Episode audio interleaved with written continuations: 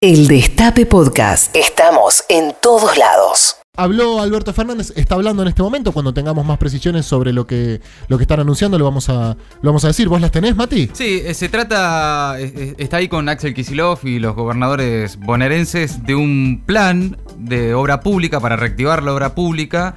Es una serie de proyectos de, infraestructura para el Gran Buenos Aires por un monto de 2 mil millones de pesos. Son 224 proyectos enmarcados en el Plan Argentina ACE que anunció hace un par de semanas el gobierno para la reactivación y ejecución de obras públicas en 40 municipios de la provincia de Buenos Aires que va a beneficiar, calculan, a más de 13 millones de personas. Muy bien, bueno, excluyen de los ATP a quienes cobren más de 250 mil pesos. Supongo que acá estarán los gerentes de, de Techinti y de La Nación, ponele. Claro, eh, ¿Eso qué? ¿Pero ya lo cobraron? ya lo cobraron. Ok, ahora no lo pueden cobrar. No. Pero ya lo cobramos, por eso. Pero si quieren pueden devo- devolverla. Claro. Pero no quiero. Bueno. Listo. Había una nota en, el- en La Nación este fin de semana de que había empresarios arrepentidos de haberlo cobrado. Sí, porque ahora no pueden girar cosas al exterior, ¿no? ¿Cómo que no puedo fugar ahora? Ah, no, si cobraste el ATP no podés fugar. Igual, Em, nunca fugan acorde a lo que le dice la ley, ¿viste? Nah, Che, la ley nos permite hacer esto. ¿Qué? Ay, ¿De cuál de todos los delitos estás hablando? El 92% de los trabajadores que accedieron al beneficio cobra menos de 100 mil pesos brutos, el 7% se encuentran entre los 100 mil y los 250 mil, por lo tanto, solamente el 1% quedará afuera. No, Que ya lo cobró. Sí, está- es un universo menor, el Sí. CEOs y gerentes y directivos de grandes empresas que lo cobraron, pero lo cobraron. La verdad es que en- eh, mayoritariamente ha beneficiado a trabajadores de, de pymes. Claro. Y efectivamente gente que sí lo necesitaba, no como Pablo Roca y compañía. Claro, les que les mandamos un saludo. Sí. Che, ¿el gobierno analiza que las clases comiencen con antelación en provincias sin casos? Lo dijo hoy el ministro de Educación, Nicolás Trota, que están trabajando sobre bueno, el regreso a clases donde no haya circulación del virus. Habló esta mañana acá en el Destape Radio y anticipó que va a ser un esquema progresivo que va a depender de la curva de contagios de cada distrito y están trabajando en protocolos destinados a, a posibilitar la vuelta a clases de manera presencial. Hay que ver si Sucede. no, y dónde primero, y por otro lado, si ves para todos los cursos, o como se había especulado y habían anticipado en algún Solo los momento. que están terminando, ¿no? los claves, Y de los los- que están en alfabetización. Los que egresan, o primer grado, etcétera. Básicamente el Estado eh, nos está diciendo que si estás en tercer año no importa tanto, ¿ok? Banca. Me imagino muchos pibes diciéndole a sus padres, ¿no? ¿Viste? ¿Viste? ¿Por Claro. qué preguntaban tanto? Claro, a nadie le importa, estás en tercer año. Lo importante es aprender a leer y escribir y terminar. sí, claro. Y terminar. Era eso. Y sí, exactamente. Podría en el medio. durar dos años la escuela. al Claro, final. polinomio. Bueno, chicos, no pasa nada. Nadie se murió de no saber polinomio. Tercer año es el más difícil, aparte. Tercer año es el más... Vos eras buena alumna igual, ¿o no, Maitena? Sí, pero porque me daba fiaca hacer cosas en enero. Claro, sí, a mí también me da fiaca. O sea, O sea, yo no lo disfrutaba. estudiar, digo, ¿no? Claro, pero tenías. No, yo era un desastre total. Desastre. Pero para. Todas. Todas. Ah. Salvo historia, educación física. ¿Vos también, Juan Tomala? Y sí, obvio. Sí, yo también. ¿Vos también con los Mati? Sí, sí. ¿Mati? No. No. No, fui muy No. buen alumno de primaria Excelente, fui escolta una vez. total, y después de Barranqué. Fui escolta y no me fueron a ver, si me están escuchando, ustedes dos, hijos de puta, mi mamá y mi papá. Uy, no, muy traumático eso. mi mamá y mi papá no me fueron a ver cuando fui escolta. Y yo dije, ah, no. Ah, no. Ahora vas a ver, ahora vas a ver. Voy a ser humorista. Ah, sí, claro. Uno se rompe el ojete estudiando, hice toda la división. Y de todas esas cosas imposibles. 45 dividido 6. ¿Qué sé yo? No sé. Y lo aprendí, viejo, y lo hice. Y aún así, eh, fíjate vos, no me fueron a ver cuando fui escolta. Y después me vengué y todo el secundario de acá. 4, 5, 6, 7, 8, 9, 10 a marzo, todo. Y bueno. ¿Tenías muchos unos? Eh, ¿Matemática? Sí. ¿Desde Oh, tercer año? ¿A partir de sí. tercer año? Eh, no me entregaban el examen. El día que había examen, y- iba la profesora por las aul- por los bancos también. ¿Lo vas a hacer? Qué desastre, igual está pésimo lo que estoy contando. No, mal, mal. Chicos, es un pésimo consejo. No, total, total. O sea, si algún día quieren. No, No, está bien. No, No, no, está no, bien. estudien. Estudien, estudien. Estudien porque si no, después, nada. Terminás en la radio. Pero yo quiero también la radio, por eso. No. El día que había examen de matemática y la profesora iba banco por banco, ¿viste? Tema 1, tema 2, tema 3, Claro. tema 4, para que no nos copiemos. Sí. Yo, o sea, la miraba como diciendo, vos de verdad pensás que yo voy a resolver un polinomio. Y ella me miraba como diciendo, yo entiendo que a vos no te interese, pero realmente es como, es, digamos, forma parte de la cuestión curricular, ¿no? Son los contenidos.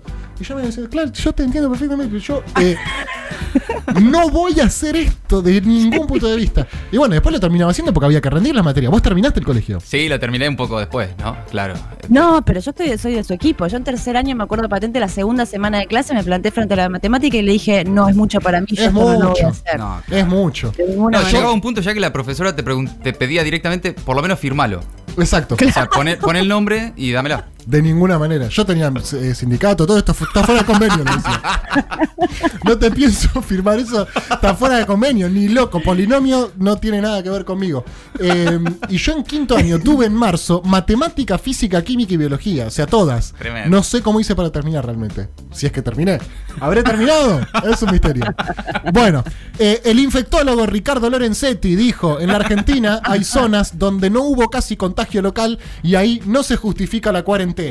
Bueno, ¿qué quieren realmente? ¿Por qué no lo dicen? ¿Por qué no dicen cierren todas las villas y que la gente no pueda salir de ahí? Dígalo. No, está claro que hay, lo, lo- lo estamos viendo, un, una- un ataque, un embate, una embestida Contra muy aceitada, muy coordinada, de, por un lado del poder económico, por otro lado de sus representantes en los medios, los periodistas, representantes de la oposición política, lunáticos en las calles, como vimos ayer, y hasta un juez supremo, digamos. No, está claro, bastante bien coordinado. Muy ¿no? bien coordinado. Sí, no, muy es bien notable, coordinado. es notable. A mí me pasa con la cuarentena como con el peronismo. Cuanto más le pega, más la banco. Es una cosa, viste, cuando veo quienes están en contra, digo, mira, tendrá sus cosas, la verdad que tendrá sus cosas, pero... eh, Dame el alcohol en gel. Dame el alcohol en gel, dámelo, pero de, al- de almuerzo. Bueno, como decía Colombati recién, eh, ¿viste las imágenes, Maite, de los eh, manifestantes, por no adjetivarlos?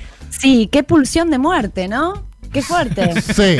Qué cosa, qué Me de morir ponía que muy nervioso, extremadamente nervioso, cómo no respetaban el aislamiento con Lautaro Maislin de C5N, que le mandamos un abrazo, que hizo un laburo bárbaro, pero cómo se le ponían al ladito. ¿Tenemos algunos audios de ayer, eh, Juancito? A ver. No tiene miedo Soy médica. No tiene miedo de contagiarse. No, no, querido, no. Esto lo crearon este, los hombres corruptos. Los protocolos se cambian. No son verdad. los 100 muertos de la OMS Unidos, ¿no? ya hizo lo mismo en Sierra Leona con el ébola. Averigüen lo que va- la OMS hace. Yo fui al hospital, filmé y no hay nadie. No hay nada, no está No hay casos. tan colapsado como dicen los casos que hay. Esto es una mentira. que la terminen de una vez con toda esta mentira, que nos dejen trabajar, que nos dejen ser libres soberanos, nos estamos empoderando y no les tenemos miedo. No somos unos loquitos que estamos acá por convicción, por la libertad, por el amor, por la vida, por el futuro y que dejen de mentir. lo que tenemos acá hace mucho tiempo que da asco. Si hablamos de referentes mediáticos, iría más por el ala libertaria. Por ejemplo. Por ejemplo, Milei Expert, Echevarne, Boguiano, eh, todos Muñoz Moreno Pedernera, la Luna Lustó. es el nuevo orden mundial. Acá, lo- acá los únicos que eh, trabajaron en contra de ese nuevo orden mundial fue Perón, fue el ala nacional. Vamos, compañero. Quiero que podamos trabajar con todos los recaudos que se tomen. Quiero que se vuelvan los juicios por corrupción. Quiero que los presos vuelvan a la cárcel. Quiero ser libre de mi país y no quiero ir a Venezuela. Gracias. Bueno, chicos, eh, esto sucedió ayer en Plaza de Mayo y también Plaza- en Tigre. Y Tigre, claro. La- el, el último testimonio por los bocinazos era de Tigre. Ah, ok, el último testimonio era de Tigre. Con- Bueno, No, pero al margen de, de- de esta especie de terraplanismo político. sí, terraplanismo total. Eh, Te digo que yo que soy tan permeable realmente. La- no la- me mandes ahí, no me sueltes No. ahí. Un poco le empezaste a creer. Yo No te me vi ya al sueltes tercer ahí. testimonio Eh, yo estaba diciendo que sí. Joder, tienes razón, ¿cómo que no podemos trabajar? No, es un peligro.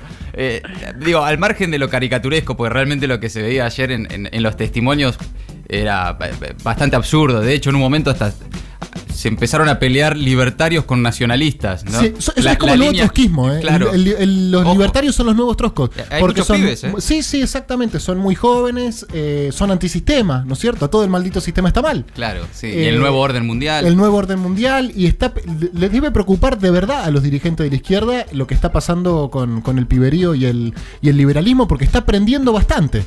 Sí, eh, y después, bueno, digo, tiene una realidad imaginada que- contra la que combaten. A mí me gusta eso. Una semana es el comunismo, la otra Sí. semana es un- el, el nazi. de- Sí, un pero- comunismo que le paga el sueldo al CEO de Techit. Es Ah, eh, sí, es maravilloso. ahora es el nuevo orden mundial. Pero digo, al, al margen de, de estos lunáticos que estaban ayer en, en la calle, es, un, es una de las expresiones eh, que tiene efectivamente una, una embestida contra la cuarentena. Sí. Porque estos son unos muchachitos Sí. ba- bastante delirantes, por cierto. Muchachitos. Eh, pero después es más o menos lo mismo que dice Feynman en televisión. Sí, claro, y pero o lo que de algún lado lo sacan. Lo que dice Longobardi a la mañana en la radio hablando de infectocracia. Entonces, no Total- son estos loquitos sí. sueltos, ¿eh? Eh, dictadura, ¿quién decía dictadura sanitaria? Sí, la dictadura de los infectólogos. La dictadura de los infectólogos. Infectocracia le están diciendo. Infectocracia, no lo conocía. Ah, no, es No, espectacular. no. Infecto- Aparte la dictadura de los infectólogos y lo ves ahí a Pedro Cani y decís, ¿de verdad él? Ay. Bueno, Patricia Bullrich dijo que eh, Pedro Kahn era un terrorista. Era un terrorista. Por eso digo, no, no son estos lunáticos que fueron ayer al Cabildo. Claro. Eh, eh, hay Solamente. Sí, sí, hay otros obvio, lunáticos, obvio. por ejemplo, al frente del PRO. No, claro, por supuesto. Y aparte están esperando que haya muertos. Esto es así. Ellos no quieren que se reactive la economía porque no va a pasar eso, digamos. Están esperando que haya muertos. Bueno, Corrientes es la primera provincia en pasar a la fase 5. Un aplauso para Corrientes. Bravo.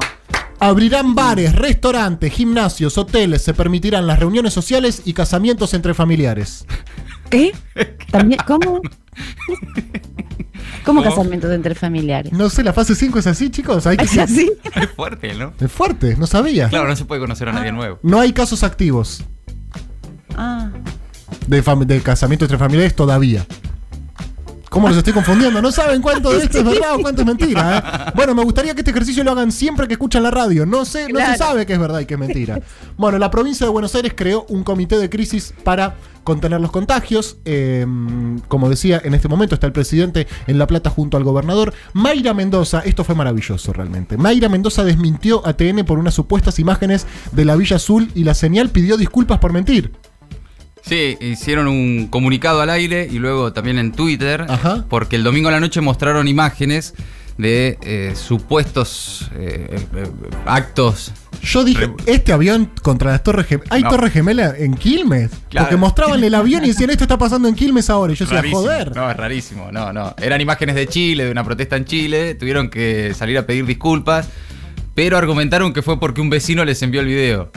Ah, perfecto. Dale. Eh, Recontra, chequeamos todo. ¿Cómo fue, Juancito? Queremos hablarles ahora de algo que ocurrió anoche durante la transmisión de Todo Noticias, cuando, haciendo una cobertura en Avellaneda, se pusieron imágenes que no correspondían a ese lugar, sino a algo sucedido en Chile. Eran imágenes grabadas. Este material fue aportado por un vecino de la zona que estaba trabajando con nuestro equipo allí, pero por supuesto que asumimos absolutamente toda la responsabilidad Ah. por esto que ocurrió. eh, y, Está y bien. Queremos decirles además que eh, nosotros trabajamos con toda la rigurosidad Obvio. que hay que hacerlo. A veces esto puede ocurrir, por eso estamos eh, pidiendo estas disculpas y por supuesto asumiendo toda la responsabilidad. Todo bien. Tranca.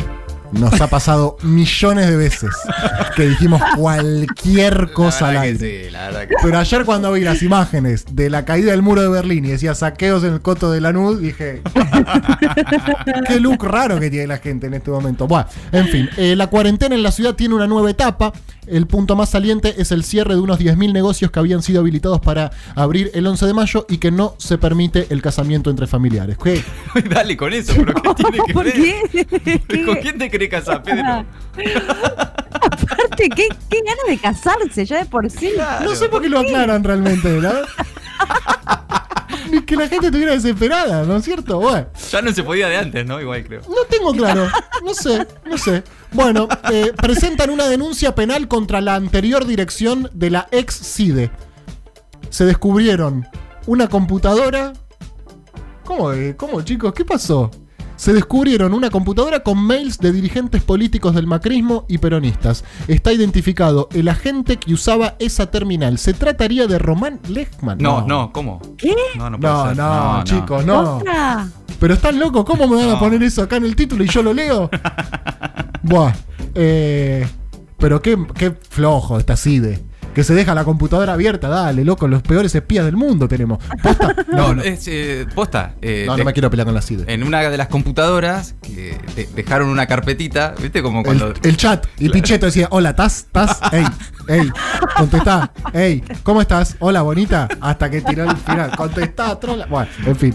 Y lo más curioso es que incluso espiaban a oficialistas en ese momento. Es que no sabía, no era, es- realmente la AFI es... ¿Será así, che? No sé, me encantaría, la verdad. Si hay alguna gente de la AFI que nos esté escuchando, pero que nos esté como oyente, digo, ¿eh? no que esté trabajando en este momento en alguna operación. Si hay algún oyente que sepa realmente cómo funciona la AFI, cómo opera la AFI, queremos que nos llamen, que nos envíen un mensaje 11 25 80 93 60, pongan AFI. Y cuenten, no hace falta que dé su nombre, por supuesto. No, claro. No hace falta que dé su nombre. No digan, yo soy Diego Lagomarcino, eh, hago servicio técnico. No. Nos escribe, me encantaría saber exactamente cómo funciona, cómo es un operativo. Bueno, tenemos que pillar a tal. ¿Por qué? Quiero que me diga por qué los pillan, cómo lo hacen, cuáles son los mecanismos que llevan adelante y todas esas cosas. Y saber si tienen las fotos que tenemos en nuestros celulares. Porque si las tienen, yo me voy despidiendo de los medios de comunicación. Renuncio, abandono cualquier. eh, bien. Díganos esto.